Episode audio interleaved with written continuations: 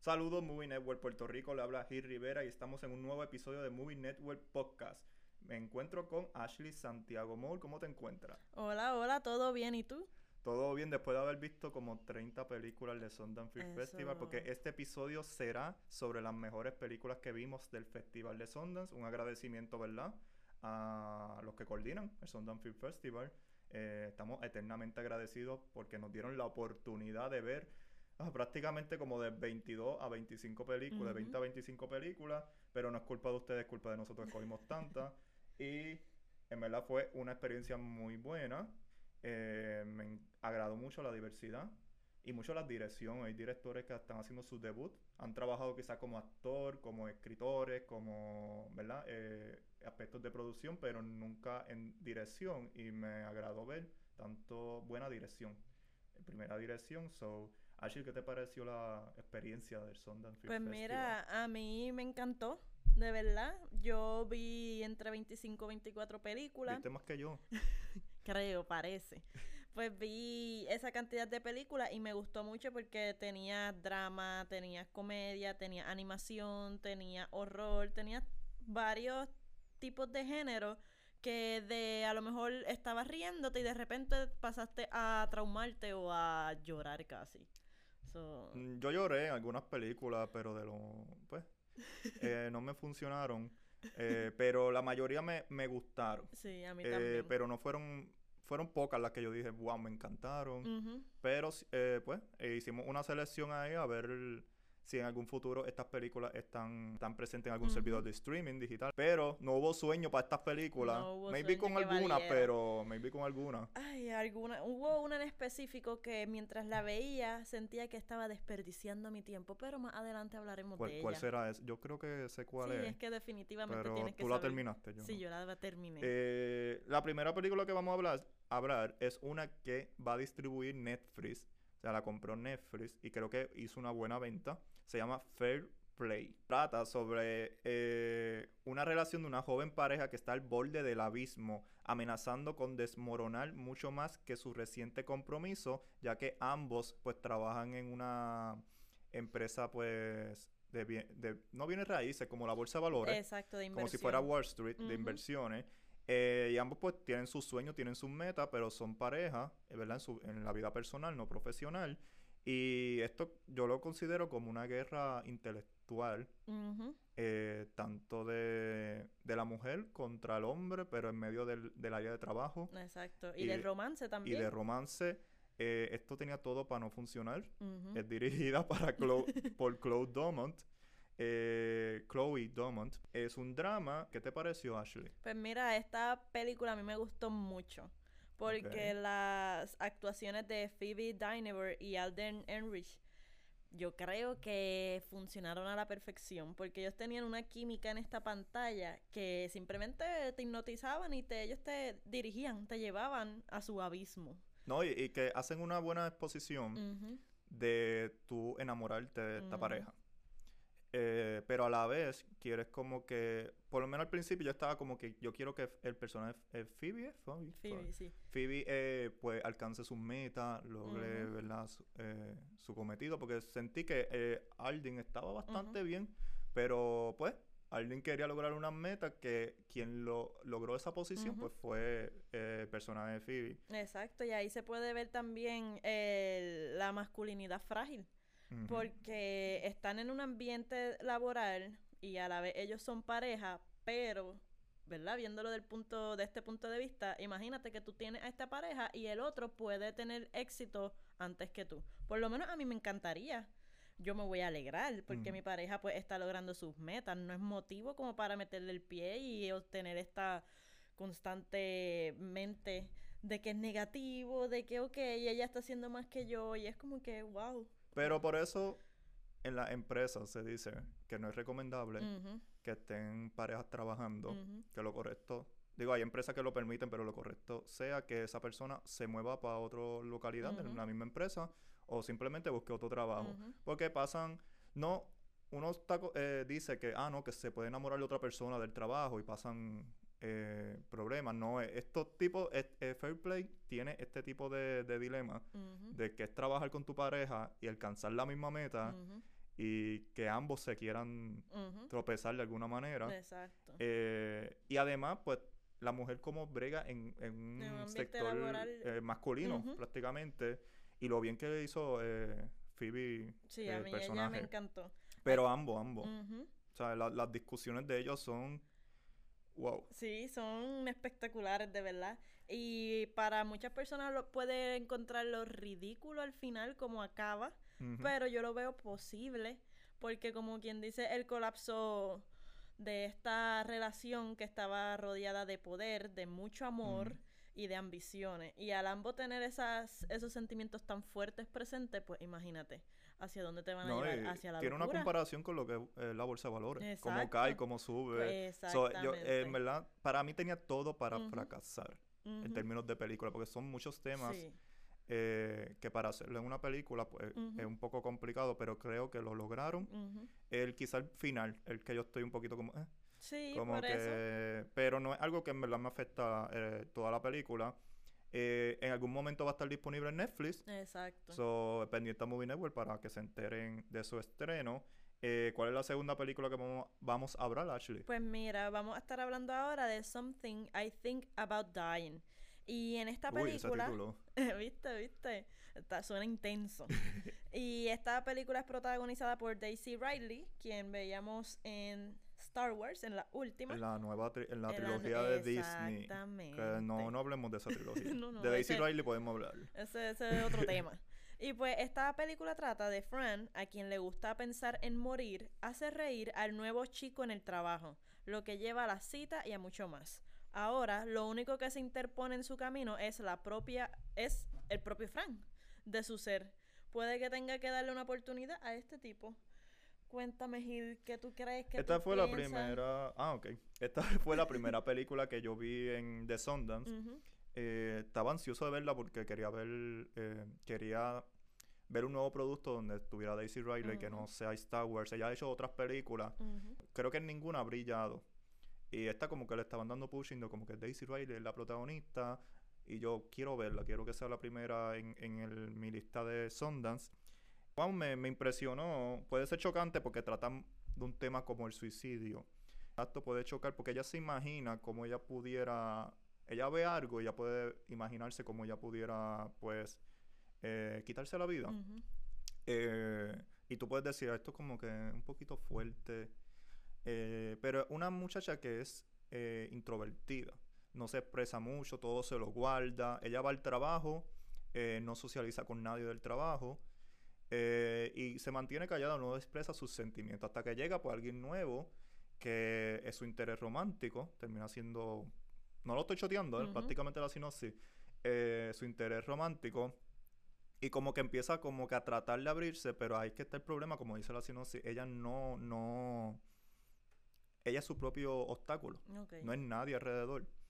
Eh, y es la importancia, esta película me gustó porque es la importancia de tú abrirte y hablar, ¿verdad? Hablar con tus se- seres queridos sobre tus sentimientos. Es media poética, tiene escenas como que cuando ella se imagina los actos, pues es medio poético, eh, la manera que lo graban, pero la actuación de ella es excelente.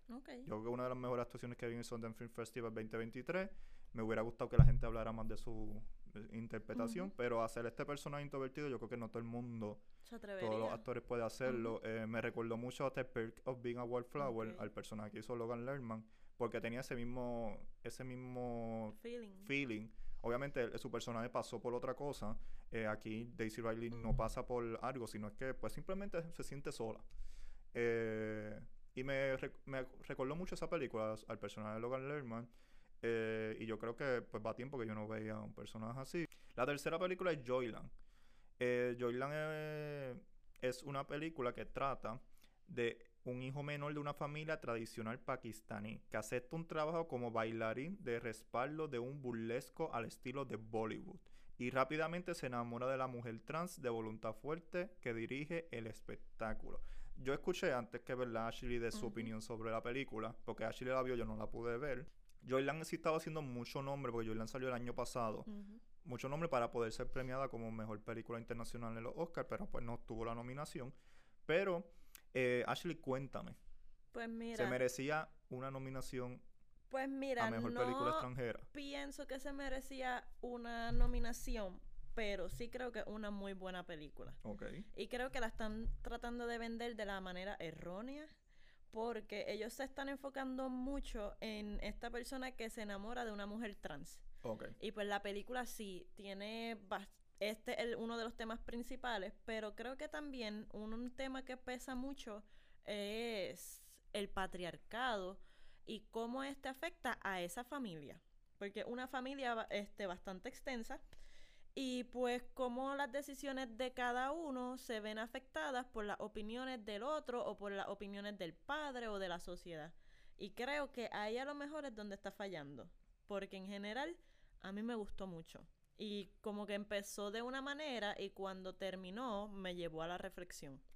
Entonces, este también está tocando un tema interesante que es de el protagonista que él se empezó a bailar en el como bailarín y pues él sentía esta atracción hacia esta mujer trans, pero él está casado, tiene su esposa Mm, ok. y él vive en un en una casa o en un condominio como quien dice con su padre al lado este su hermano y la esposa. Y la, familia del hermano pues ellos tienen ya una familia formada y ya tienen como tres o cuatro hijos no recuerdo bien. Y pues la esposa de él del protagonista trabajaba. Y tan pronto él empezó que dijo que tenía un trabajo como administrador porque no dijo que era un bailarín pues como que el padre de él le ordenó a su esposa a que dejara trabajar. Ok. Y pues ella está por acá el background de que ella siente que no está haciendo nada por su vida. Este, que no está cumpliendo con sus metas y se siente como que atrás, como que no no está no, no se siente completa. Sí, como, como estancada, ¿no? Lo que hacer. exacto. Y lo que escucha es que ahora ella es una mujer de la casa, Mm, que están esperando que ella le dé un hijo, mientras que por el otro lado está el hermano de él, este con la esposa, que tienen cuatro mil hijos y no están haciendo nada. La esposa también, este, como que más este típico mujer Mm. que es le da todo al hombre, se olvida de ella y los hijos de ellos se los pasan al protagonista para que los cuiden y es como que este Sí, tiene, dilema. tiene esta cultura patri- patriarcal. Exacto, exacto. eh, mayormente de... Esto es pakistaní, ¿verdad? Pues entiendo que sí, si no es por, por ese área de, de allá. Sí, sí. Pero sí, es, un tema que, que mayormente se está tocando en el cine, en las tradiciones, ¿verdad? Eh, ay, ¿cómo se dice? Hay un nombre, pero pues, pues lo- las consecuencias de, de estas Exacto. tradiciones eh, a través de la generación y de la Exacto. familia. Eh, wow, eh, yo creo que la están vendiendo diferente. Exacto, Es lo que me preocupa. que la están vendiendo de una manera que no es la Más correcta. en la área de trans. Exacto, porque sí está presente y el elenco trans a mí me encantó. Esa temática está súper interesante, súper buena, pero hay más corriendo en el fondo que ese tema. que ese Ok. tema. Entonces termina de una manera que a mí me gustó mucho porque no esperé que fuera a Mm. terminar así. Y como que te invita a la reflexión, invita también a la, a la reflexión a todas estas personas que están pasando por eso o que se han topado con eso. Y eso es algo que me gustó mucho, de verdad. Pero en Eh, cuestión también de cinematografía es bella y preciosa. Vamos para la próxima. Pues mira, la próxima que tenemos por aquí es Scrapper y es protagonizada por Lola Campbell y Harris Dickinson, que lo pudimos ver en Triangle of Sadness. Triangle of Sadness. Eso, wow, me encanta.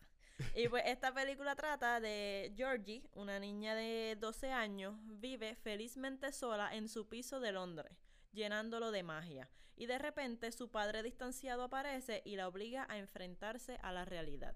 Esta fue de las películas que... pu- Esta fue mi última película de Sundance. Tu última película. Mi última película de Sundance. Para mí fue una película sorpresa que metí en la lista. No estaba incluida. Pero vi gente, como que poquita gente hablando de ella. Y vi y te Harry, llevaste la sorpresa. vi Harry Dickinson. Y yo dije, Harry Dickinson es un buen actor joven.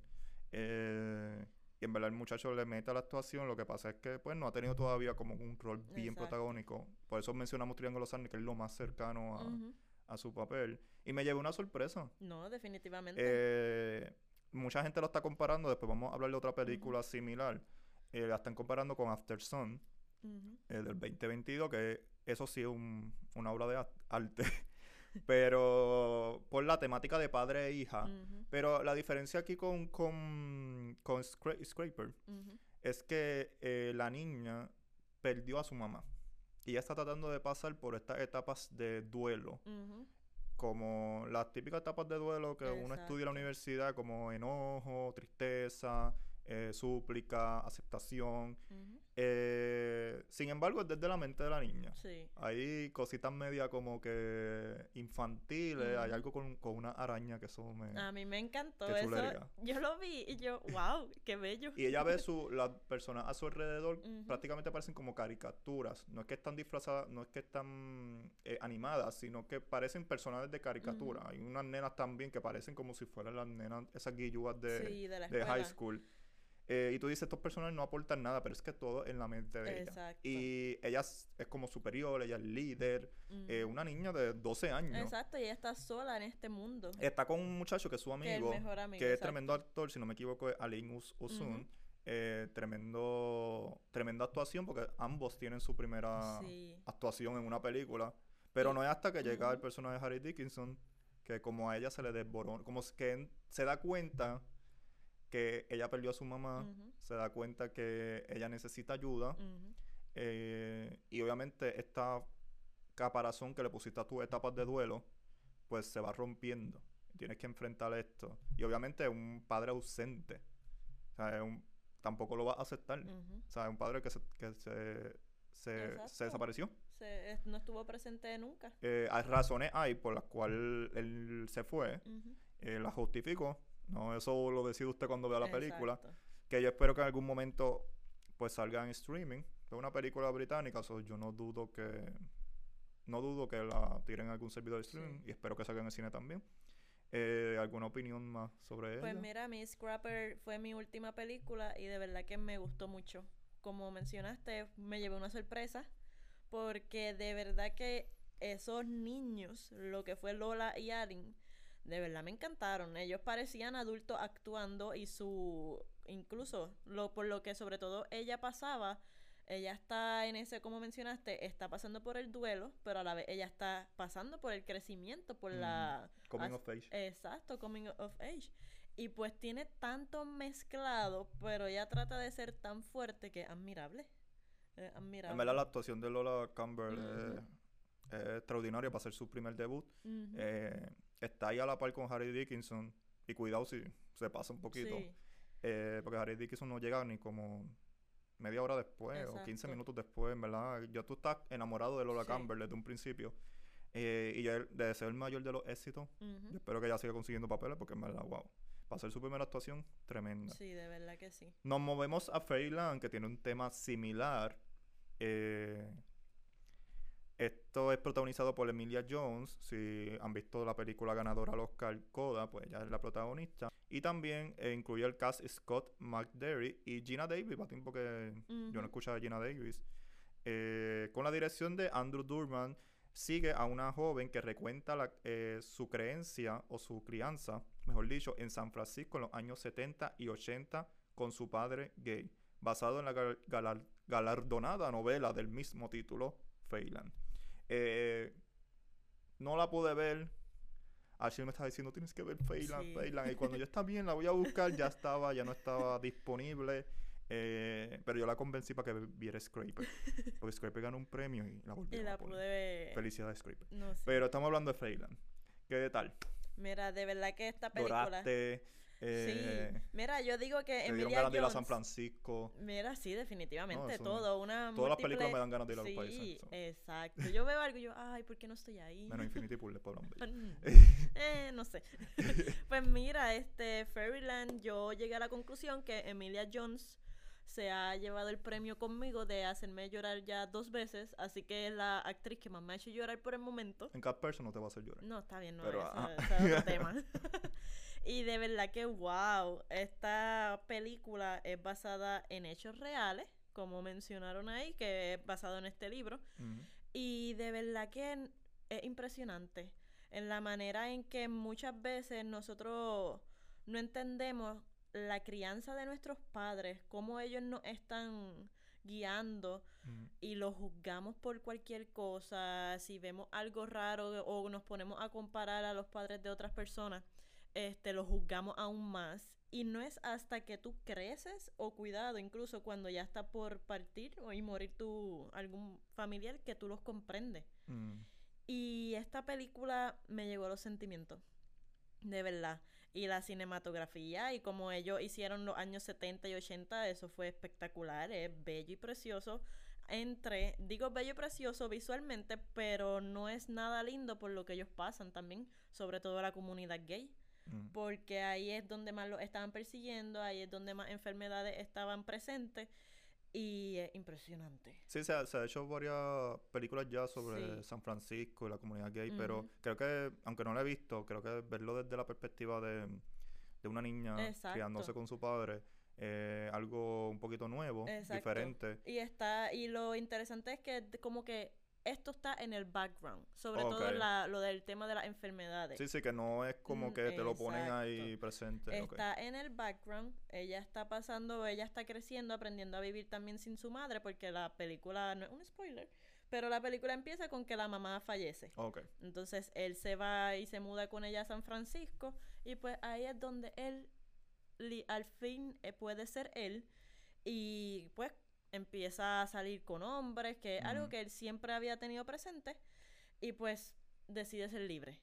Y pues él cría a su hija de una manera para que ella sea libre. Mm, Y eso me encantó. eh, bueno, Emilia, es verdad. ve- En, en Coda, Emilia Jones hace. O sea, no he visto esta película, pero en Coda prácticamente Emilia Jones tiene el mismo rol parecido.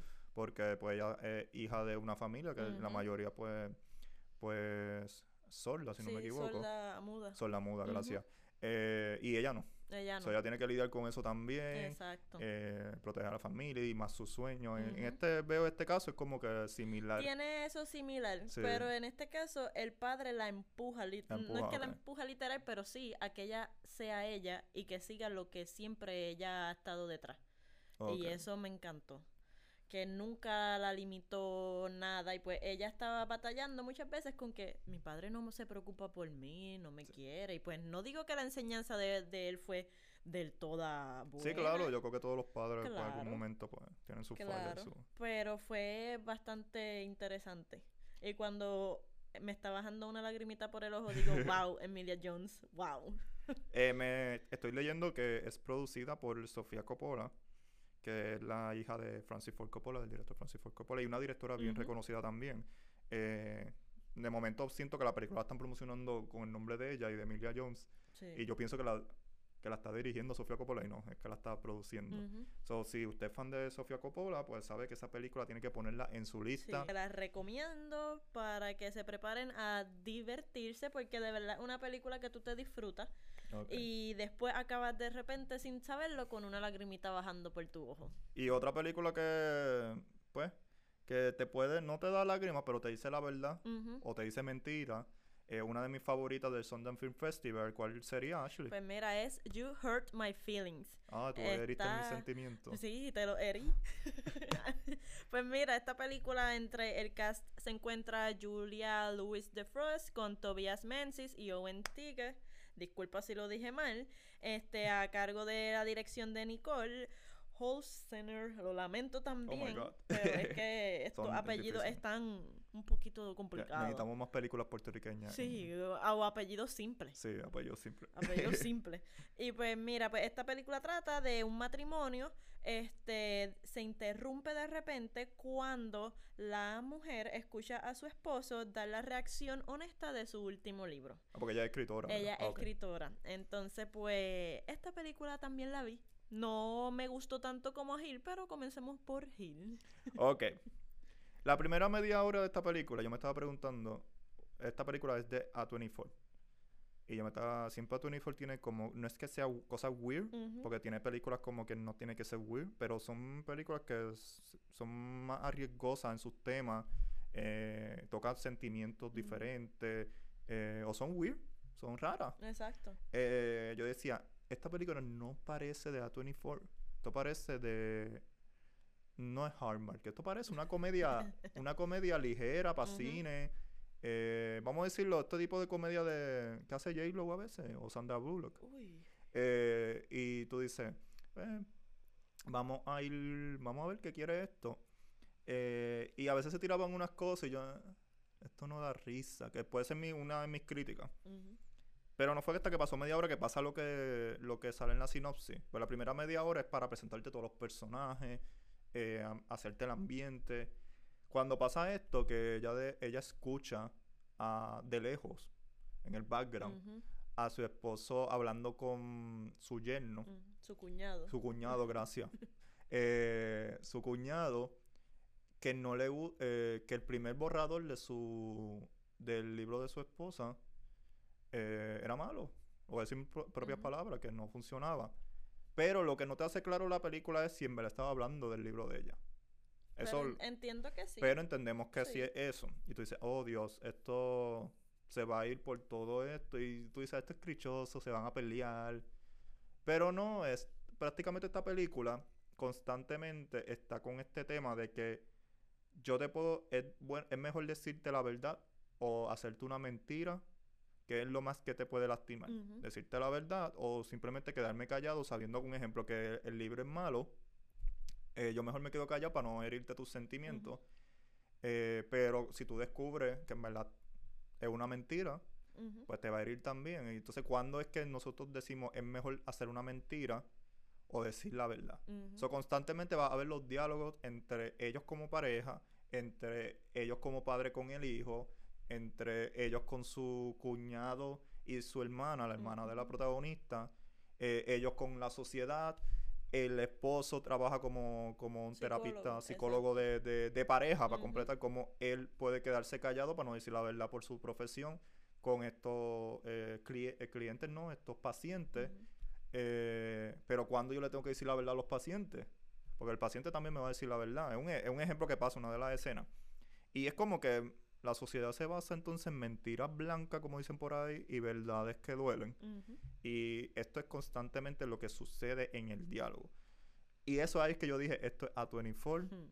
Eh, no se dejen llevar por esta premisa de que esto es una comedia romántica de que al final pues vamos a resolver la situación de la pareja eh, porque se pelearon por honestamente por mala comunicación Eh, pero entonces ahí es que yo digo en verdad era mejor que él fuera donde ella y le dijera no me gusta tu borrador y, él- y ella se enojara pero a la vez ella dice pero era mejor o sea eh, lo ven confuso pero es como que tú dices wow tantas mentiras que quizás me hayan dicho Ujú. Bien o sea, brutal. es como decir, me cambié el, el look del pelo, que me lo cambié de hecho, eh, y me dice, ay, te queda bien bonito, pero en realidad me lo están diciendo para que no sentirme mal, y en verdad está feo para ellos. Eh, Pero sí, es una película que te invita a sí, sí. reflexionar. Hay, hay gente que, que es bien honesta en la vida y te dice todo, ay, eso te queda horrible. Entonces, hiere tus sentimientos. Pero cuando tú te das cuenta que esa persona es así, es bien honesta, pues tú quizás puedes lidiar con, con esa persona. Es como que, ¿cuándo saber decir Sí, la verdad y cuándo no?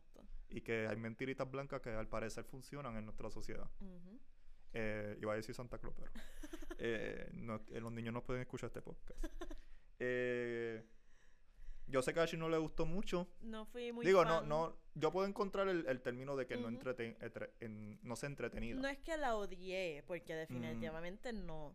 Pero está interesante el tema que nos están presentando, porque sí, como tú mencionaste, es que ya mencionaste casi todo, literal. ¿Me estás diciendo una verdad mentira?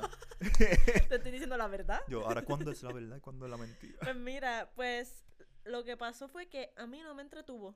Y es como que, ok, Sí, yo, entiendo de lo que me estás diciendo, me lo estás diciendo interesante porque es algo que nos invita, como mencioné, a reflexionar de incluso de cuándo yo he hecho eso o cuándo a mí me habrán hecho eso. o cuando uno lo hace, no lo hace inconsciente, inconsciente. exacto, inconsciente que eso me gustó porque me invitó a esa reflexión, pero en cuestión de entretenimiento como que no sí, fui lo que fan. pasa es que si no, en- no encajas con la que puede ser su desafío principal, si no encajas con la tesis, que es esta de, de decir, plantear que nuestra sociedad se basa en mentiras blancas, en Ujú. verdades dolorosas, en verdades eh, buenas y en verdad y mentira. Eh, tú no encajas con eso, tú lo vas a ver como una comedia romántica que no va a dar chiste. Exacto. Porque en verdad llega un momento tú dices, esto no da risa. Pero cuando tú sabes que esto de las verdades y mentiras, tú puedes como que decir, oh, ok. Eh, pero para mí todo el cast, para mí el mejor, uno de los mejores elencos de una de las películas que vi en. Sundance, sabe de qué trata la película. Sí. O sea, todos están en el mismo tono, en el, la misma frecuencia. Nadie se desvía. Exacto. Eh, cumplen su rol. Yo creo que el hijo, que es interpretado por Owen Taylor, Ujú. es quizá el único que sabe que todos se están mintiendo Exacto. o se están diciendo verdades, verdades dolorosas. A mí me gustó mucho Eso, él. para mí es uno de, o sea, él sale a veces en muchas películas, pero sale como en el background o algo así. Eh, creo que es la segunda película que yo veo que en verdad le dan un protagonismo. Eh, y Julia Luz, Dreyfus y Tobias Menz- Menzies, excelente. Como pareja, eh, Ellos me gustaron un montón la química que de esto, incluso lo me llegó a gustar su relación, sí. porque a pesar de todo ellos llevaban tantos años, seguía como quien dice el mismo amor presente y lo más que me gustó fue el comentario del hijo que dijo, "Yo me siento que soy un third wheel en esta con ustedes." Sí, porque ellos en verdad tienen una relación hermosa. Exacto, ellos Eh, tienen una relación bien pura y bien linda. Pero una relación que es de verdades que no son verdaderas. como que, y no Es- tiene que ver nada con que me- te fui y te las pegué con otra persona, porque no trata de eso. Exacto, es como Pudo para haber sido llevar la eso. fiesta. Exacto, ellos llevan la fiesta en paz y como que, ok, fluyen. Y me gustaba, el- me gustó ese comentario del hijo, como que yo siento que que estoy extra. No, hay, hay una escena que es del, de los padres con el hijo, que... O sea, el hijo dice un montón de cosas que tú dices, oye, es verdad, es verdad, y después toca ese tema. O sea, cada vez que ellos tres están juntos, porque si la película se desvía con una historia de la hermana también, Exacto. y todos tienen la misma tesis. Eh, con la hermana, con su esposo, eh, las sesiones de pareja también. Eh, pero sí, yo puedo ver que su mayor reto es tratar que la gente encaje con esa Sí. tesis. Por lo menos conmigo, yo soy su audiencia. Vamos para hablar de animales, My Animal. Ay, animal. Eso es de zoológico, Ashley, ¿de qué es esto? Dame, dame la sinopsis porque estoy... No la he visto. So, no sé cuál es. Dice, Heather, una portera adolescente marginada, se enamora de la recién llegada Johnny, una partidora artística seductora pero atormentada. A medida que su relación se profundiza, los crecientes deseos de Heather chocan con su secreto más oscuro, obligándola a controlar el animal interior. ¿Ok? Eh, cuéntame, veo que sale Amanda S- Stever, Sí, Stenberg. Stenberg. Mira, pues, ya que mencionaste a Amanda, vamos a comenzar por ahí. Me encantó su papel. Ok. Y como la sinopsis te lo dice, una patinadora artística seductora. Ah, ella, ella es Johnny, entonces. Sí, ella es ok. Johnny. Y de verdad que en el papel de seductora, espectacular. Hasta a mí me convenció, yo digo. Ok. Me gustó un montón. Al igual que la protagonista, Heather, que es interpretada por Bobby. Ellas dos me encantaron. Si no me equivoco, este el debut de Bobby. No sé si ha hecho otro que papel pequeño. Pero creo que está muy bien. Y me gustó esta película, sorprendentemente bastante. Digo que el libreto está bastante ok. Es como que ok, está nice. Pero en cuestión de cinematografía y el soundtrack, eso es otra cosa. Literalmente, con unos buenos audífonos, tú ves esta película y te va a entretener de principio a fin. Porque ese background siempre está bien movido ¿Y te refieres a la música de la, película? a la no- música de la película. Ok, no una recopilación de No, artistas y nada. No, ok. no, no, a la música de la película. Ok. De verdad que estoy hasta buscando. Está por ahí quien lo hizo, que lo puedo buscar rapidito, pero no he encontrado el soundtrack disponible en ningún lado. No, y no, creo que te lo lancen hasta no, que saquen estoy la película. loca por tenerlo en mis audífonos. Y pues es interesante que esto es, como mencionaron, que ella, Heather, empieza a controlar su animal interior y pues es que ella viene de esta familia que son unos werewolf. Y pues llegan a Oh. cierta edad que se Eso transforman. tiene media fantasía también. Exacto, pero lo que me gustó es que no es una fantasía como que tan fantasiosa. Lo hacen ver como que más natural, por No, me- decirlo así. ok, sí, sí. Más, más realista. Exacto, más realista. Y es como que está ella chocando con este coming of age.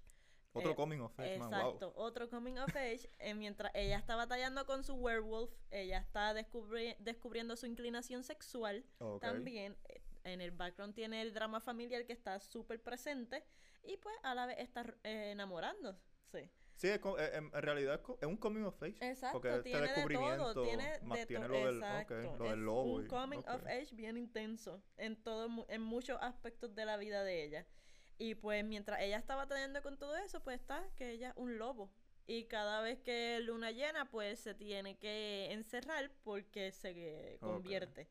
Y pues imagínate, los adolescentes, cuando uno es adolescente uno es bastante rebelde, uno tiene esa hormona intensa que... Tiene esta similitud con Turning Red, ¿verdad? Más o menos, fíjate, no lo había pensado. porque Turning Red, Turning Red pues, trata del cambio de, la mujer, de la niña Exacto. niña mujer no, de niña adulta. Exacto. Eh, ¿Verdad? Eh, y se transforma en este, en este monstruo también. Eh, quizás pues esta película es más para adultos. Sí, es más para adultos, pues, sí, definitivamente. Eh, Ah, pues la voy a apuntar en mi lista, me llamó la atención. De verdad que sí. y con eh, el soundtrack, como mencioné, esa música está espectacular. Espectacular, me encantó.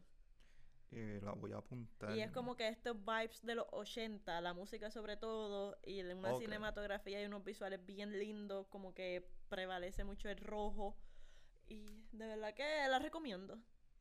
Y hablando de cosas, pues, rojo, espectaculares, exóticas, hablamos de Casandro eh, película protagonizada por Gael García Bernard y que sale Bad Bunny bajo la dirección de Robert Ross Williams. ¿De qué trata, Ashley? Pues mira, está Casandro nos sigue la historia del verdadero Casandro, de Saúl Armendariz, quien era un personaje exótico, un luchador amateur gay de El Paso que saltó al estrellato internacional. Esta fue de mis primeras películas que vi y yo me la disfruté de principio a fin. Me gustó demasiado la interpretación que dio Gael García. Siento que nos llevó a Saúl de tanto como Saúl y como Casandro, porque eso eran dos personas diferentes. Por si acaso, Casandro está vivo todavía. sí, él está vivo. Que sonamos, lo de, habíamos contado como si estuviera. Pues él está todavía vivo y coleando, esperemos que siga así. y pues lo más que me gustó es esa interpretación de Gael García. También nos eh, cuenta eh, la historia de él, que está pasando, que una persona bien segura a pesar de todo. Y eso es de eh, admirar. Yo la vi también y, creo que mm, el hecho es como que él no le baja a esta intensidad, como que no importa lo que me digan, yo voy a seguir haciendo, voy a hacer esto, porque yo lo quiero hacer. Pero sí hay su momento que él se, se desgana. Porque la relación con la mamá me, me hubiera gustado que hubieran desarrollado un poquito más el background de la mamá. Pero su relación era tan importante con la mamá que es, sería spoiler, pero esto es una biografía. Pues pasa, pasa algo en esa relación que a mí me conmovió tanto. Porque ahí fue el momento que a él, él se iba quizá de ser fuerte darse cuenta que él, era, que él tenía un momento débil. Exacto. Eh, porque habían tantas cosas que a, a una persona gay le, le dicen, y más en ese tiempo, le dicen, ¿verdad? Lo ofenden o algo y él como quiera seguía. Sí. O sea, yo estoy aquí para el espectáculo, para hacer... Y lo bien que están grabadas las escenas de lucha libre. Me encantaron. O sea, y la película está como que la cámara. Hay momentos que se siente. Hay momentos que hay escenas eh, estáticas, pero casi siempre estaban grabadas como si estuviera la cámara en el ring. Sí. Incluso cuando no estaba en una escena de, del ring. Era como que esta, esta manera de grabar el, eh, la lucha libre. Y tú sentías eso constantemente en la película. Y wow, está, está, está bien dirigida, bien grabada. bien dirigida. Eh, sí la sentí larga. Eh, está bien actuada, hay personajes que necesitan mejor desarrollo secundario, pero yo creo que todo es que gira alrededor de estos personajes, cómo afectan al personaje de Gabriel García, eh, cómo tratan de pues, bajarle un poquito la, lo fuerte que es. Eh, a mí pues Bad Bunny me gustó, pero yo podía cortarlo. Sí. No era tan necesario. Tratan de hacer algo con él al final, que algo medio crichoso en la biografía, que sé que pudo haber pasado en la vida de Casandro. Eh, pero no lo necesitaba. Algo que se ve constantemente en las biografías. Exacto. Eh, de estos actores, actrices, eh, gente del espectáculo, figuras públicas. por lo menos me alegra que Cassandra está bien todavía. No sé cómo, esperemos que siga bien. porque es como la biografía de Elton John, por lo menos Elton John sigue vivo. Está mayorcito, pero sigue vivo. No es como casi siempre cuando vemos estas biografías, estos artistas terminan mal. so, me agradó mucho. Yo espero que Gael García esto lo, lo, exploten. No, sí, exploten a él como, como, actor.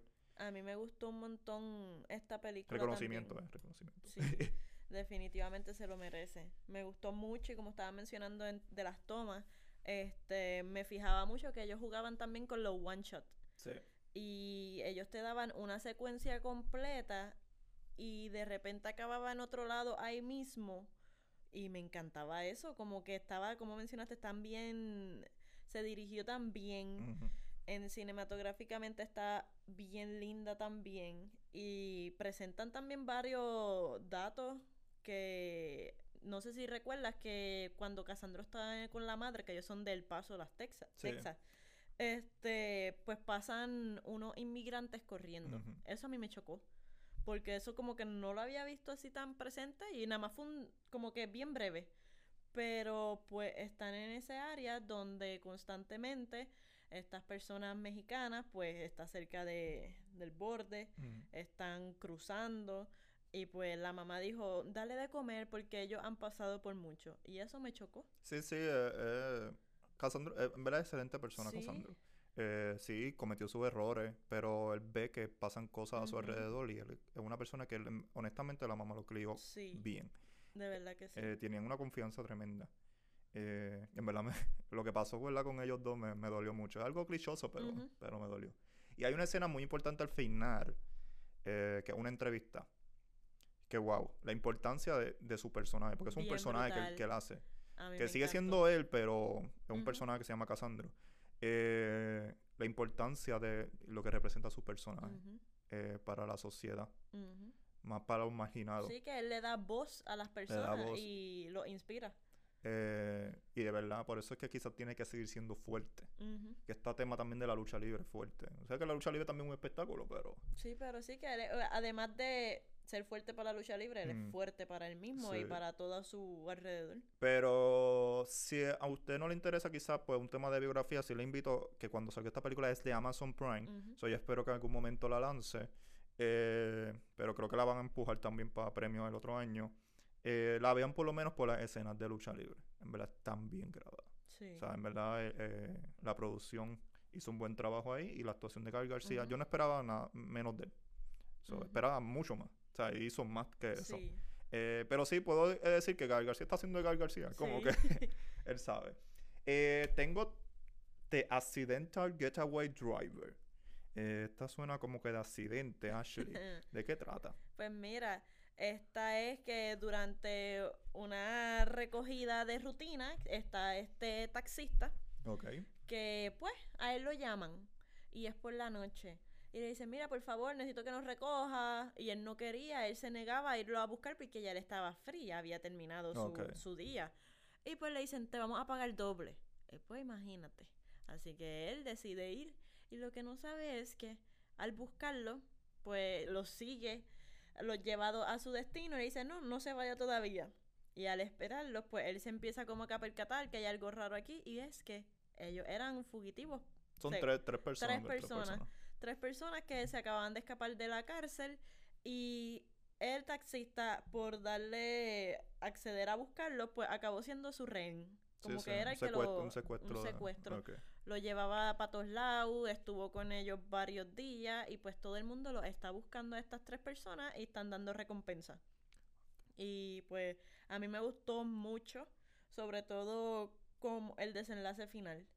Como que empieza de una manera y te acaba dando un tipo de enseñanza al final y como estas personas pues Yo- realmente yo lo- pasan por cosas. Yo la vi, sí es. Es un slow burn. so es, es lenta. Pero es lenta bueno. Sí, algo que es, como mencionaste, es lenta, pero me gustaron las actuaciones. En las actuaciones creo que es donde se... Porque es que todo, todo se desarrolla alrededor del señor, del veterano Exacto. conductor, conductor veterano, ¿verdad? Eh, y cómo esto pues va pasando en sus ojos, ¿verdad? Cómo él ve con personas que cometieron errores, quizás por los actos de la, por lo, por el ambiente de la sociedad, por las consecuencias, eh, cómo ellos mismos se peleaban. Exacto.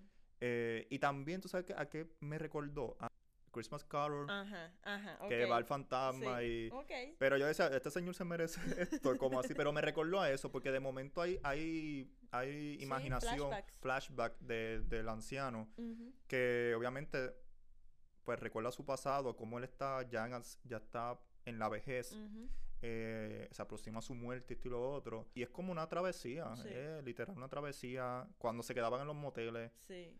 wow. Es como que es muy buena, pero saben que es un slow burn. Sí. Y van a estar, tienen que arrastrar su, su paciencia Bien hasta el final porque el tercer acto es Muy bellísimo. bueno, de verdad. Eh, Algo que me gusta también es que es basada en hechos reales. es basada en hechos reales. Esto sucedió en el 2016 y tres estos mismitos, tres Mm. prisioneros secuestraron a Long Ma, un taxista vietnamita. Y pues la película se basa en esto, en ese suceso. eh, yo les invito en verdad que la apunten en su lista. Sí. En verdad todas estas apunten en su lista, menos las últimas dos. Sí, menos la Eh, última dos. bueno, las pueden apuntar también. No, no, por favor. Eh, no, hay que dejar que la gente decida Sí, si le pero gusta o no. por lo menos la que yo voy a decir no. Pero por lo menos eh, Te Accident Getaway Driver, dirigida por Sin eh, J. Lee, Ujú, es una excelente dirección de parte. sí. Eh, me recordó mucho también a Drive My Car, Ujú, eh, una película también media slow burn, pero la temática es totalmente diferente. Sí. No es que lo secuestran, pero también es como que esta travesía en un carro eh, y nos paramos a varios sitios. ujú. Pero en verdad, yo hasta me conmoví por las personas Claro. que lo secuestraron. Y yo, Claro. ¿por qué? Yo, esta gente está secuestrando a un anciano. Sí. Denle, denle palo al anciano. Mira, y ahora que mencionas eso, De hecho, no me acuerdo si le pagaron completo. no, yo creo que no. De- de- debió cobrar bien. Sí. Eh, Pues mira que ahora que mencionas eso, pues una de las actuaciones que me gustó bastante fue la del americano, Ah, sí. británico, no sé, no recuerdo bien qué era, creo que era americano. americano, sí. este, cuando él está en el motel Ok. hablándole a él, como que contándole su historia. Ah, sí, sí. Y de repente como que le da un twist y tú como que, wow, él se vio bien cínico en esa... Y eso me gustó demasiado. Y, y el anciano prácticamente se hace amigo de ellos sí, también. Sí, Y es como que, Sí, imagínate. es que qué remedio, ya estoy aquí. es Exacto, como que ya estoy en este viaje. Pero termina tan, termina, o sea, termina, hay unos desenlaces que son medio tristes, pero termina tan bien. Sí, a mí me Como gustó que mucho el yo final. dije, eh, disfrutar, o sea, fue un viaje Fue raro, un buen, un buen viaje, pero a la exacto. vez fue reflexivo para su vida y Exacto. Invita a la reflexión. Oye, muchas invitan a la reflexión. sí, muchas y otras que no. Exacto. Eh, el último que vamos a hablar, de las mejores. Eh, esto es un documental que yo no tuve la oportunidad de verlo, por eso Gil nos va a contar más, pero se llama Beyond Utopia. La sinopsis es la siguiente, es una familia coreana, eh, norcoreana, que trata de, están tratando de escapar de su país. Ok. Eh, sabemos que en eh, Corea del Norte, pues es un país comunista dictador, eh, pues que prácticamente trata de, de para no meternos tanto político, pero prácticamente pues trata de controlar a la gente de una manera, pues que vea que el, el mundo alrededor pues todos son malos. Eh, y pues para eso el documental eh, te informa eh, cómo inició esta política en Corea del Norte, cómo las personas son adoctrinadas para pues prácticamente idolatrar a su líder y odiar prácticamente a los americanos. Ahí es que yo dije, esta película puede ser caer un poquito porque tampoco los americanos son tan santos. Pero el hecho es de que la película te da una, unos resultados, una familia que hay una, en particular una señora mayor, eh, que prácticamente la abuela, hay unos niños y la abuela, que la abuela ama Corea del Norte. Yo decía, ¿cómo esta señora la van a sacar de este país? Porque ella está enamorada de Corea del Norte. Y obviamente la película te da unos desenlaces que ella le hace ver que, que pues hay un mundo más allá afuera que le está mintiendo en su propio país. Wow. Eh, ustedes me preguntarán cómo la directora Madeleine Ga- Gavin entró a Corea del Norte. Pues hay unas cámaras ocultas en medio de su trayectoria. Porque si mandan un pastor, si no me equivoco, coreano. No sé en verdad la nacionalidad, pero mandan un pastor a, a ir a buscarlo. Un misionero. Eh, y yo creo que ahí, mediante eso, hay unas cámaras ocultas que llevan su trayectoria. Esto es combinado entre información del país, eh, de lo que está pasando alrededor, de la mamá, porque había un familiar que sí lo estaba esperando a ellos, que estaba llorando y quiere que su familia regrese, que estaba en otro país. eh, testimonio de ella de cómo ella anhela que su familia regrese. Eh, yo lo único que le puedo decir que esto era un documental informativo que cumple eso, pero también porque tiene suspenso. La película me dio suspenso. eh, me dio, me conmovió. Yo lloré. O sea, había un momento que tú veías a las nenas hablando de cómo vamos a llegar acá. Y, y, ¿sabes? Todas esas cosas te, te conmueven. Esto, yo pienso, yo espero que haga mucho nombre. No, de verdad, yo la quiero ver. No, y, y es las cosas que yo, yo estoy esperando, porque documental es lo más cercano que yo puedo decir, y de hecho, que es periodismo más cine. Ujú. Pero es de estos productos que, que hace falta, y sé que yo no soy un- tampoco un conocedor mucho de documentales, pero estos productos que hacen falta en la sociedad, tanto en aspectos educativos. O sea, es algo que tienen que mostrarte en la high school, en la universidad. Como mira lo que pasa en Corea del Norte. O sea, tú quizás, yo veía la película y yo, ay, van a en- enaltecer los americanos. Pero no, eh, eh, ellos te hacen ver que hay gente buena, gente mala en. América, pero hay gente buena, no, no como que todo lo que te está diciendo Corea del Norte Exacto. eh, es así. Eh, nada, yo espero que quien cogerá este documental, no sé. Yo espero que llegue pronto porque lo quiero volver a ver. No, definitivamente. Pero es intenso. Yo lo quiero ver. Eh, ok, vamos a algo bien triste. Ay, sí. Las películas las que no, no nos gustaron. No vamos a mencionar todas, porque en verdad no hubieron muchas malas. Pero hay una que, que el nombre lo dice todo. Exacto. Bad behavior. It's bad. Yo no la, yo nada más vi una hora, so yo no puedo hacer una reseña full. Gracias a Dios que te la quitaste. Y lo que yo vi no me estaba agradando. Y es una comedia media, no sé. No sé. Es que ni Taika Waititi. O sea, es como que, ok. Pero esta película es una comedia oscura. Oscura sí es, es verdad. Pero sobre Lucy, que es interpretada por Jennifer Connelly, tú dices, tú ves ese nombre tú dices, yo quiero verla. Sale Jennifer Connelly.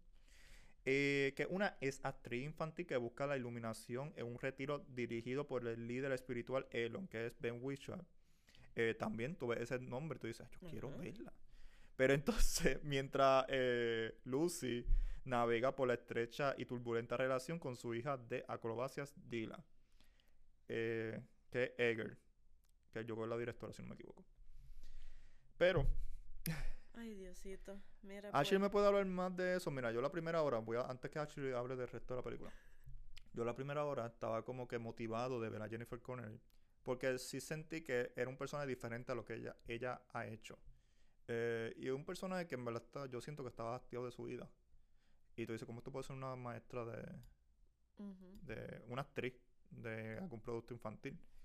Yo dice, yo quiero saber lo que Jennifer Connelly va a hacer con este personaje, pero los restos, el resto, el ambiente, todo lo demás, yo no me reía, eh, yo luchaba con mis sueños, yo ni Ben Whishaw me salvaba la película, yo estaba como que, ¿qué yo hago? Estoy perdiendo mi tiempo, yo tengo, tengo otras películas que ver. Definitivamente. Eh, y la tuve que parar. Hay una escena que me contó Ashley que quizá era lo más importante y no llegué a ver esa escena. Pero nada, Ashley, ¿qué tú me puedes decir de Bad Behavior? Pues mira, Si es que hay algo que me puedes decir. de verdad que cuando empezó esta película, yo, ok, a ver hacia dónde se dirige. Seguía pasando y yo, ok, ¿qué es esto? Y fue horrible. Pero ni el tercer acto te salvó. Nada, Porque nada casi la siempre las películas pueden ser como que planas, planas, No, planas. no, Y te acuerdas del tercer acto y ya, la película no, mejoró. No, no, aquí no hay remedio, yo digo. De verdad que Bad Behavior está bad. Es Estaba muy mala. Tal vez ese era su No la recomiendo. Siento que perdí dos horas de mi vida que no voy a volver a recuperar. Pero me contaron de una escena de Jennifer Connelly dándole la silla a Sí, alguien. eso con una sí. silla a alguien. Cuando sucedió ese evento, yo me reí y yo dije, yes, por aquí se van. Yo dije, ok, esto sería el plot twist. Como que Sí, sí. estaba... Y nada, después volví otra vez. ¡Bam! Después me reí una vez más porque yo, ok, y ya, más nada. Pero no es que me, me reí, yo creo que era porque estaba esperando tan ansiosamente algo. Que nada, nada pasaba, ¿no? Yo en verdad no. Y como mencionaste, ella es una ex actriz infantil, pero pues eso fue parece que lo su detonante para ser una mala persona. Definitivamente el bad behavior, que es el título de la película, Jennifer lo tenía. En ese sí, ellos definitivamente se encargaron en que su personaje tuviera un bad behavior. Y pues ahí pues ok, pero fuera nada. Pero cuando tú presentas un personaje así, no la he visto completa, pero cuando tú presentas un personaje así, que tú sabes que puede ser un buen producto, tienes que hacer lo que brille. O Exacto. sea, el personaje quizás es una buena propuesta, pero no brilla en tu producción. Y es triste que otras cosas la opaquen. La opaquen. Y eso para mí fue la primera hora que yo vi, porque yo decía, caramba, yo quiero en verdad que, que este personaje, o sea, se, se corra por toda la narrativa. Ujú. Y obvio, lo que tú me estás mencionando, la escena, pues yo pienso, pensaría lo mismo, como que aquí es que... Sí, ahí yo dije, ok, Eh, se va por ir por esta, pero nada. Yo sí he leído reseñas positivas, pero son bien pequeñas. Eh, maybe ellos entendieron, esto es, re- esto es subjetivo, pero en Claro. verdad lo que yo vi no me estaba gustando. No, So, definitivamente. yo la gracias por recomiendo. intentar. Sí, sí. eh, por bad behavior. Sí, sí, próxima, próxima. Pues mira, por Uf. aquí hay una que yo no vi. Sale Emilia Jones, que no creo que me haga llorar en esta película porque, no sé, eh, según Hill, eh, No, te invito a que la veas. ok, Suce- invita a la reflexión. También de sale. Nicolas Burke de, de Succession. Ok, ok. Eh. Pues mira, Cat Person este, trata de la breve relación entre Margot y un hombre mayor, Robert. Margot tenía 20 años y que es un habitual en el cine donde trabaja Margot. O sea, que ella está trabajando en el cine, conoce a este hombre Y él va por ahí- constantemente. y él va constante y por sí. ahí se detona este romance. Mira, eh, esto es un thriller romántico. Es un thriller, no voy a decir Ok. romántico. Eh, mi problema con esta... O sea, la película está mejor que Bad Behavior. Bueno, yo no he visto Bad Behavior completa, pero puedo decir que está mejor que Bad Behavior. Eh, porque sí funciona como un thriller. Y cuando me refiero a thriller, suspenso, no necesariamente todas las películas de thriller tienen que empezar con suspenso constantemente. Es que te van poniendo todo, todas las piezas, y termina en un desenlace que te crea como que, como desesperación. Y sí, eso lo cumple. El problema que tengo con esta película es que, pues, trata de un tema de que Margot, pues, está influenciada por, por este temor que un hombre le puede hacer daño. Y sabemos que esto en la sociedad es real. Las mujeres viven con este miedo. De que conocer un hombre que le pueda hacer daño. Y esto era una muchacha que tiene eh, 20 años conociendo a un hombre mayor, que para la película pues ya se, se ve como menor. Eh, pero honestamente yo vi al muchacho, el muchacho no era malo. O sea, eh, esa es mi, mi interpretación. Entonces ella miraba al muchacho cuando salía de momento y se imaginaba cómo él la podía atacar a ella. Pero no era lo que estaba pasando, era su imaginación, era su miedo. Pero con todo eso ya quería salir con él. Yo digo, como que tú, si tú tienes miedo... Y yo dije, ¿dónde va a terminar esta premisa? Porque es una premisa pro- problemática. Porque no necesariamente todos los hombres son malos. O sea, y si queremos pues hacer esta idea feminista, pues tenemos que también ver que los hombres pueden trabajar con nosotros. Pero obviamente, tú, tú dices, pues, esta es su premisa, vamos a ver dónde terminan. Pero es bastante problemática. Quiero saber dónde termina esto. Pues no le quiero dar spoiler, pero no termina bien. Eh, siento que ridiculiza o daña la, la idea de una mujer que quiera luchar con lo, con, pues, por los derechos de la mujer, la protección de la mujer, y también pues hace ver mal al hombre, que yo sé que a veces nos merecemos muchas cosas, pero lo hace ver mal cuando innecesariamente no tiene que verse mal. O sea, es como que se provoca que se vea mal el, el- en este caso el personaje de Nicolas Brown. Ok. Sí, el personaje de Nicolas Bro hace algo en, en un momento que tú dices, no, eres un idiota, perdona la expresión. Eres un idiota, no debiste hacer eso, porque ahora le estás dando más razón a, a la causa. Eh, pero va a ser una película que sé que hay gente que le va a gustar, hay gente que no le va a gustar. Una película que trata de ser Promise Young Woman y no lo es. Pero sé que hay gente que le va a gustar, no le va a gustar quizás mi opinión. Pero yo estoy a favor de que la mujer pues tenga protección, que los hombres aprendan a respetar a las mujeres, que les permitan ser libres. O sea, que puedan, la mujer pueda salir a la calle por la noche eh, y no ser pues insinuada por ningún varón o ninguna dama también. O sea, que, que yo estoy a favor de eso, pero no de esta manera que Sí, como lo presentaron. como lo presentaron. Y vuelvo, era una premisa media complicada. Yo decía, pero voy a ir con ella. Es como terminaron. Como Ok. terminaron me hizo detestar la película Ok, entera. ok. Pues mira, eso que estabas mencionando de que ella se imaginaba al hombre atacándola de diferentes maneras. Lo veo como que ella tenía tanto miedo que eso fue lo que estropeó todo. Sí, pero el, el punto, quizás tengo que darle un rewatch. Ujú. Lo voy a hacer con mi dolor del alma. lo voy a hacer porque obviamente uno está viendo tantas películas, pero, pero, y solamente te dan una oportunidad de verla. En ningún momento yo veo que el personaje de ella le pasó algo con algún varón. Ok. Y yo puedo entender que es lo que está pasando alrededor y que toda tu Sí, amiga y tu todo compañero, para todo eso. menos el personaje del hombre te está diciendo como que el hombre es un Ok, malo. ok. Y yo lo puedo entender porque yo, yo creo que si hay mujeres que no han tenido ninguna experiencia con, con hombres negativas y tienen este miedo de cada vez salir bien esto en las noticias. Sí. Pero e- es la manera que ella termina como personaje. Porque ella termina de una manera que no le, has- no te has- no le hace justicia a la causa. Sí, sí. Que, Que no no, lo quiero decir. desarrollar bien la No historia. lo quiero decir porque la última escena de, de- de ella es una historia redonda. Eso termina donde Sí. empezamos. Eh, no me gustó porque Sí, sí. maybe ahí es que está el tema de cat person. No van a ver gatitos en esta película. no, esta película no es de gatitos, personas vestidas de gatito. Eh, pero si hay algo, si buscan la- el término de cat person por internet, en términos urbanos, eh, lenguaje urbano, pues ustedes van a entender el por qué la película cogió ese título. Pero eh, es una película basada en un- una anécdota que creo que fue publicada en un periódico o un libro, Wow. donde termina la anécdota original en el error del personaje de Nicolas Brown y ahí no se sabe más nada. Y, pero eso no funcionaba para películas. So, yo puedo entender que trataron de añadir ese tercer acto que en verdad no funciona. No-. O sea, funciona como thriller, pero no funciona. Pero nada, eh, ¿quién va a comprar esto? Que le vaya bien. Eh, qué éxito. pero vamos a hablar de dos películas en particular para terminar el podcast. Este es un podcast muy especial. Solo tienen que escuchar de principio al final. Porque vamos a hablar de Infinity Pool, que ya está disponible en Ujú. cines. Y la película puertorriqueña presentada en Sundance, La Pecera, que todavía no tiene fecha de estreno aquí en la isla, pero eh, es un buen producto de Puerto Rico. Vamos a hablar primero por Infinity Pool. Vamos a dejar a, la- a los puertorriqueños ansiosos hasta el final para hablar de La Pecera. Eh, Infinity Pool la voy a introducir. eh, esta película porque a Ashley le gustó más.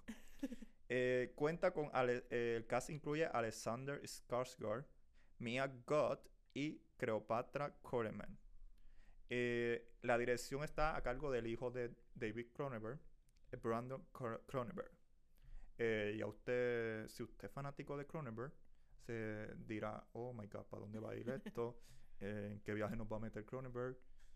Porque su hijo es igualito, aunque a mí me gusta más David, pero su hijo igualito en esa temática, eh, en ese estilo. Y trata de James y Ann Foster que están disfrutando unas vacaciones en la playa con todo incluido, eh, una isla ficticia llamada La Torga. eh, me recuerda cuando yo iba para Santo Domingo, todo incluido. pero lo que no me pasó a mí, gracias, a Dios, le pasó a James y a Ann Foster, que fue un accidente fatal, en verdad, en, en- en uno de sus viajes saliendo fuera del hotel, eh, donde los exponen a ellos a una perversa subcultura eh, en un complejo turístico, porque el lugar más seguro era el centro turístico. Pero el centro turístico está lleno de hedonistas, violencia imprudente y horrores surrealistas. Y de hecho, el personaje de James es el que causa un accidente. Eh, y a él lo llevan arrestado y le dicen, tienen... Me corrí en una, pero me acuerdo que una de las alternativas era hacerte un clon de ti y verte morir. Exacto. O sea, te hacían un clon, te ponían, a- eh, ponían tu clon frente y lo vas a ver morir. Vas a ver cómo, suf- cómo tú su- sufres. Habían solamente dos opciones. ¿Cuál era la otra? La otra no me acuerdo. Mira, la primera que era más chocante la del clon. Sí, la de clon, claro. No sé cuál era más chocante, pero mira, la primera opción era que te ibas a morir a manos del hijo mayor de la persona que tú mataste. So, si tú ocasionaste la muerte a alguien, tenías que pagarlo de esa manera, morir a manos del hijo mayor. Ok. En la otra opción era que tú pagabas bastante dinero por la creación de un clon tuyo y tú veías a tu clon morir, pero a manos de la, del hijo mayor de Y por supuesto que James adinerado cogió Exacto. la que yo encuentro que es la menos porque no vas a morir.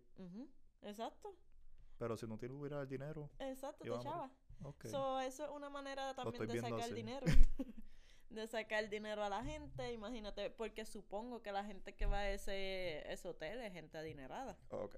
So, ahí es donde entran esas opciones. Y pues, imagínate. Entonces, que, que esto lo diferencia a otras temáticas de un ejemplo, White Lotus, Sí. eh, The Menu, eh, of Sun, Sadness, eh. Glass Onion, incluso, que tienen estas mismas temáticas de, de los ricos. de los ricos, de ridiculizar eh, pues las decisiones de, de los ricos. Y ya como que yo por lo menos que estoy medio cansado, no es culpa de Brandon Cronenberg, pero estoy como que cansado de esta Sí. temática. Pero fíjate, aquí lo veo como que ellos se quisieron ir más, en vez de ridiculizarlo, es hasta dónde tu, tu poder llega. Como que, ¿qué tú harías con esta cantidad de dinero y cómo eso te afecta mentalmente? Y pues eso me gustó. Que de hecho de ahí que es donde el personaje de Mia Goth como que lo sigue empujando. Sí, Lo definitivamente. sigue- wow, ese personaje. Mira, y así es que habla Mia Goth. Sí. Eh, busquen una entrevista. Esa es la voz de Mia Goth. Los otros personajes que ustedes vieron de Mia Goth en otras películas, esa no es la voz de ella. O sea, ella está eh, tremenda actriz que en los otros personajes no era la voz de ella. Eh, yo la escuché en una entrevista y, y es la misma voz. A menos que se la haya quedado como, como Sí, Austin Butler. sí. Eh, eh, pero, eh, pero, o sea, para mí Mia Goth es excelente. Eh, me encantó su actuación en Pearl. No pienso que es la mejor de ella. Yo sé que mucha gente es fanática de, de, de Mia Goth, pero es esta la que a mí me gustó. Sí. Y es la más que ella, ella es esa voz. O sea, la voz no es Sí. ese personaje, pero... De verdad, bien cínica. Y ella es como la que prácticamente lidera el grupo de, Sí, de los hedonistas ricos. Sí, ella es la que nos guía, nos aventura Sí. en este mundo desquiciado. Sí, porque la esposa de James como que queda un poquito Esa- sí, al ella lado. como que fue nada. Ella no fue nada. En Ujú. verdad ella era la, la que no quería. Ella era la que aportaba el dinero, porque ella era la que tenía el dinero. Por supuesto, la que administra bien el dinero. Exacto, Sí. así que pues James era un escritor que solamente tuvo éxito, que no tuvo éxito y está buscando la manera de buscar, de crear su otro libro, so se Por- casó con esta mujer. Por si acaso, vamos a ponerle spoiler, pero en la película está un poquito difícil de spoiler. Exacto. Porque es Infinity No es lo mismo que contemos a tu verlo. A tu verla. Porque la estructura es eh, bien diferente, es bien alucinógena. Sí, parece un viaje de ácido como describen por ahí. Eh, No sé si la, peli- la película aquí está clasific la estrenaron aquí clasificada R, so sí hubo ciertos cortes eh, en edición, pero nosotros vimos la versión NC17. Ujú, Yo no la encontré tan fuerte, no sé si es que yo he visto ya películas bastante fuertes, pero sí tiene escenas que yo sé que, que a cierto Sí, a público no le va a agradar. So, esto no es una película para niños, No de... no vayan a llevar sus niños, por favor, no estamos hablando de una piscina de, de disfrute para niños. No. Eh, si usted es una persona sensible, eh, Tampoco. no la vea. Eh, dese la oportunidad, trate de, de- de abrir su mente a diferentes cines. Pero si en verdad usted no quiere, pues no vaya a verla.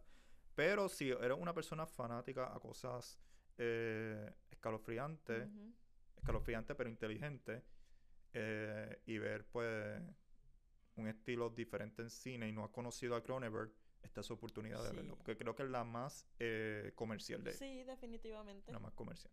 Yo hubiera esperado cosas peores. Sí. Estilos peores. Sí. Eh, que a mí no me gustó, Ashley. Que no te gustó cuenta. Que tú me lo explicaste después y como que entré en razón, pero a la vez como que... eh, es muy repetitivo. Y creo que hay que poder caer el título, como que él va a estar en este infinito de ver a su clon morir, hago esto, disfruto la vida, hago cosas malas, pero ver clon morir. Y pues yo tengo el dinero, tengo el límite. Pero lo encontré como que tan repetitivo, como que yo podía entender eso y maybe podías cortar ciertas cosas. Y al final, pues me. El tercer acto es buenísimo. Sí. Porque bendito, él trata de escaparse. Sí, pero yo creo que eso es lo que hace el final. Toda Exacto. esta repetición es lo que te lleva a tú tratar de entender el final, porque pues no quiero entrar en Sí, spoilers, sí. pero... Para que yo sentí como que ya yo lo sab ya yo entendía. Pero maybe para una persona que no lo entiende, Claro. pues funciona. Y también estamos viendo cómo esta persona que no era así, no tenía estas cosas en la mente, pues, como acaba la película, pues, pues, Pero yo- después de todo esto. Sí, sí. Yo no odié la película, es que estoy ok con ella. Ok. Eh, y respeto mucho la dirección de Brandon Cronenberg. Eh, y no, no me gustó, porque yo sé que yo soy medio sensible para estos tipos de películas. Ay, no. Quizás no te gustó estas escenas de hedonismo. Y yo, no, no es eso, eso está bien hecho. Es el hecho de que, así la conté, la encontré bien repetitiva.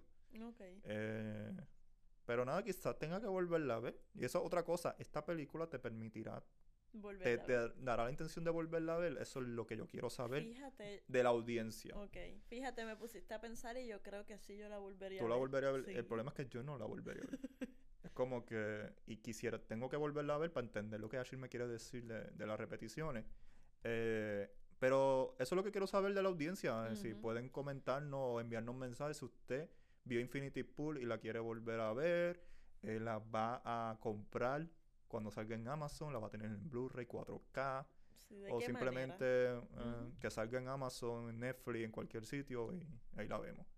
Es una película de Neon, so yo no dudo que después que pasen meses, porque falta todavía, eso lo tire Hulu. Sí. So, algo más de Infinity Pool. Pues creo que eso sería todo de Infinity Pool. A mí me gustó. Tiene, diría que bastantes fluidos de todos los aspectos. Y me sorprende que aquí esté en cine comercial. Sí, a mí también. Yo espero- vamos a ver cuánto dura.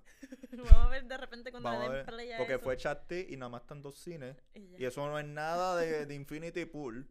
So, porque me acuerdo cuando salió X, que salió a mi Agos también y duró como una semana nada más. Eh, y no era tan fuerte como. Infinity Pool.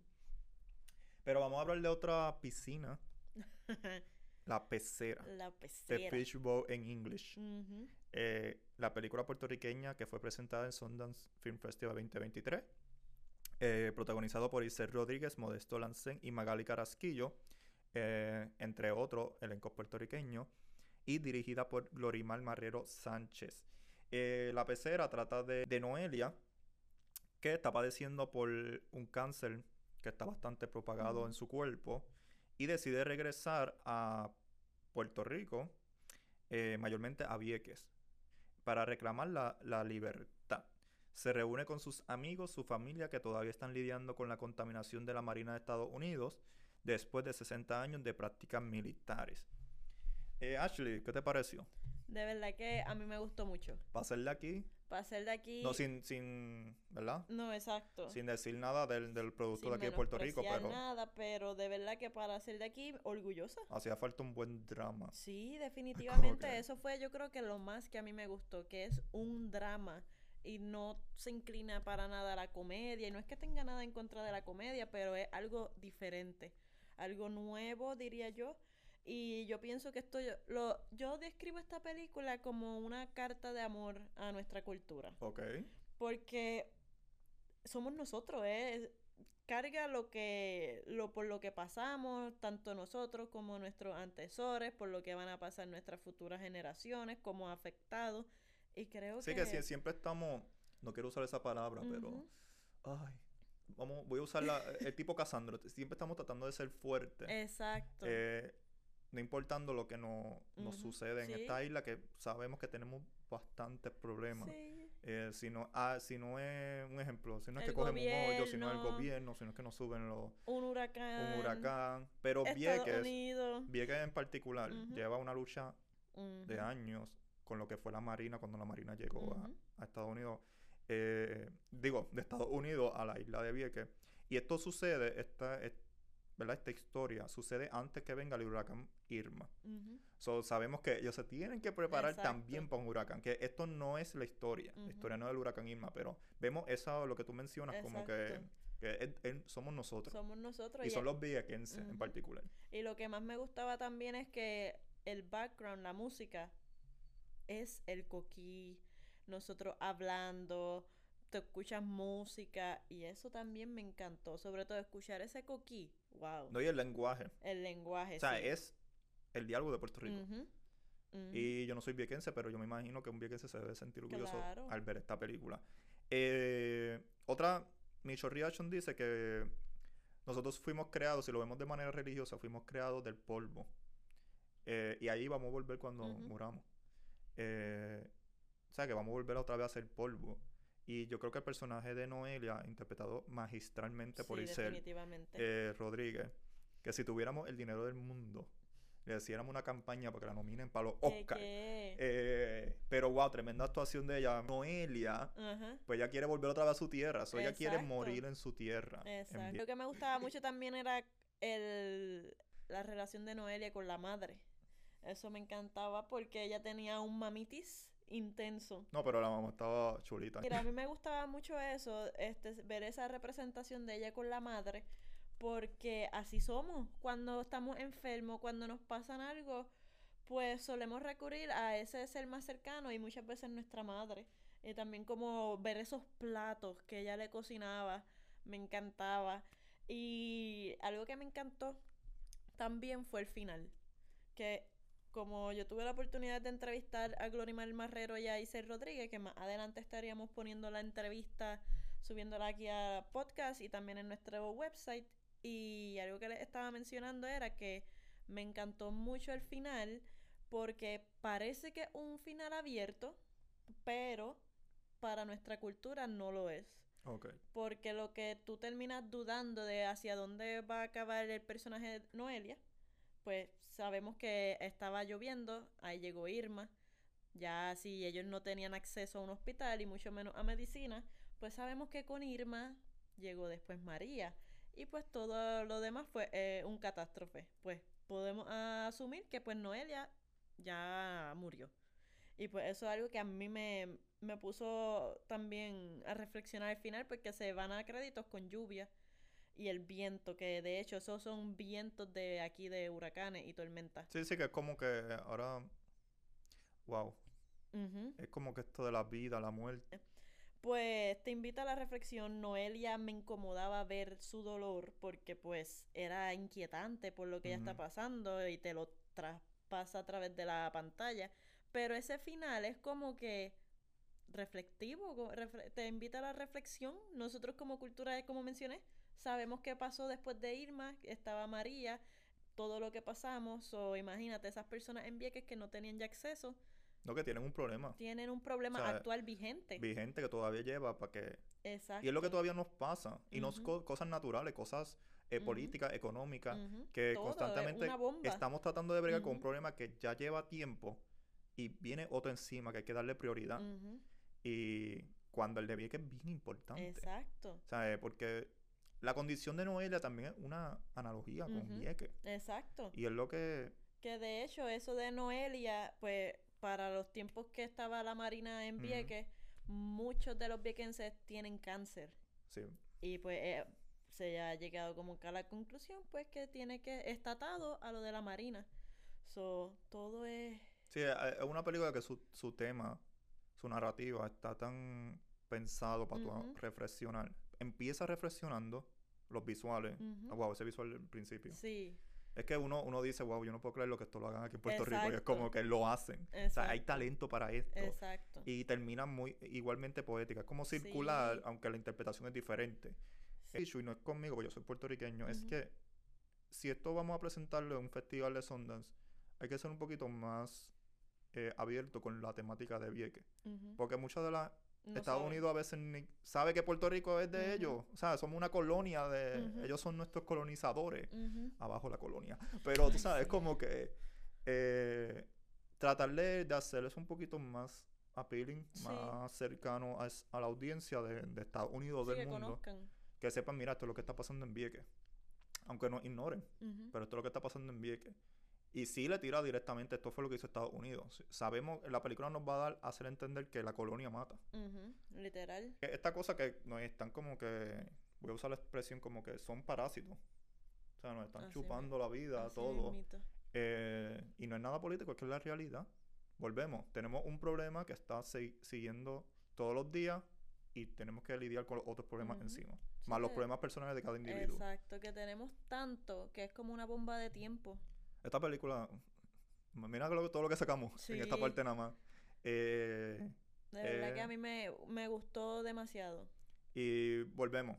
Estamos acostumbrados a la comedia de aquí que está mejorando. Porque si he visto últimas producciones de la comedia aquí son muy buenas. Eh, está mejorando, pero este tipo de drama es el que necesitamos en Puerto Rico, en el mundo, de hecho, que representa un problema grave de uno de nuestros pueblos, de una de estas comunidades como Vieques. Y en general, pues, representa también todo Puerto Rico. Estos son los tipos de historias que deben de contar en el cine. En términos dramáticos. Eh, hay mucho, aquí hay mucha historia por contar. Bien brutal. mucha historia, que yo espero que el talento puertorriqueño de aquí, pues, pues en algún momento se le permita. Ahora mismo hay un montón de, de, ingre- de beneficios para la industria de cine de Puerto Rico. So, yo creo que va a haber buen cine Sí, puertorriqueño. De Y lo verdad estamos viendo sí. Y aquí hay constantemente. talento. Aquí hay talento de sobra, de verdad. Es disposición y que, y que pues, que hay que luchar. Para todo hay que luchar aquí en Puerto Rico. Bien brutal. Eh, Ashley, ¿algún comentario más de alguna película que, te, que tú hubieras querido hablar un poquito de ella?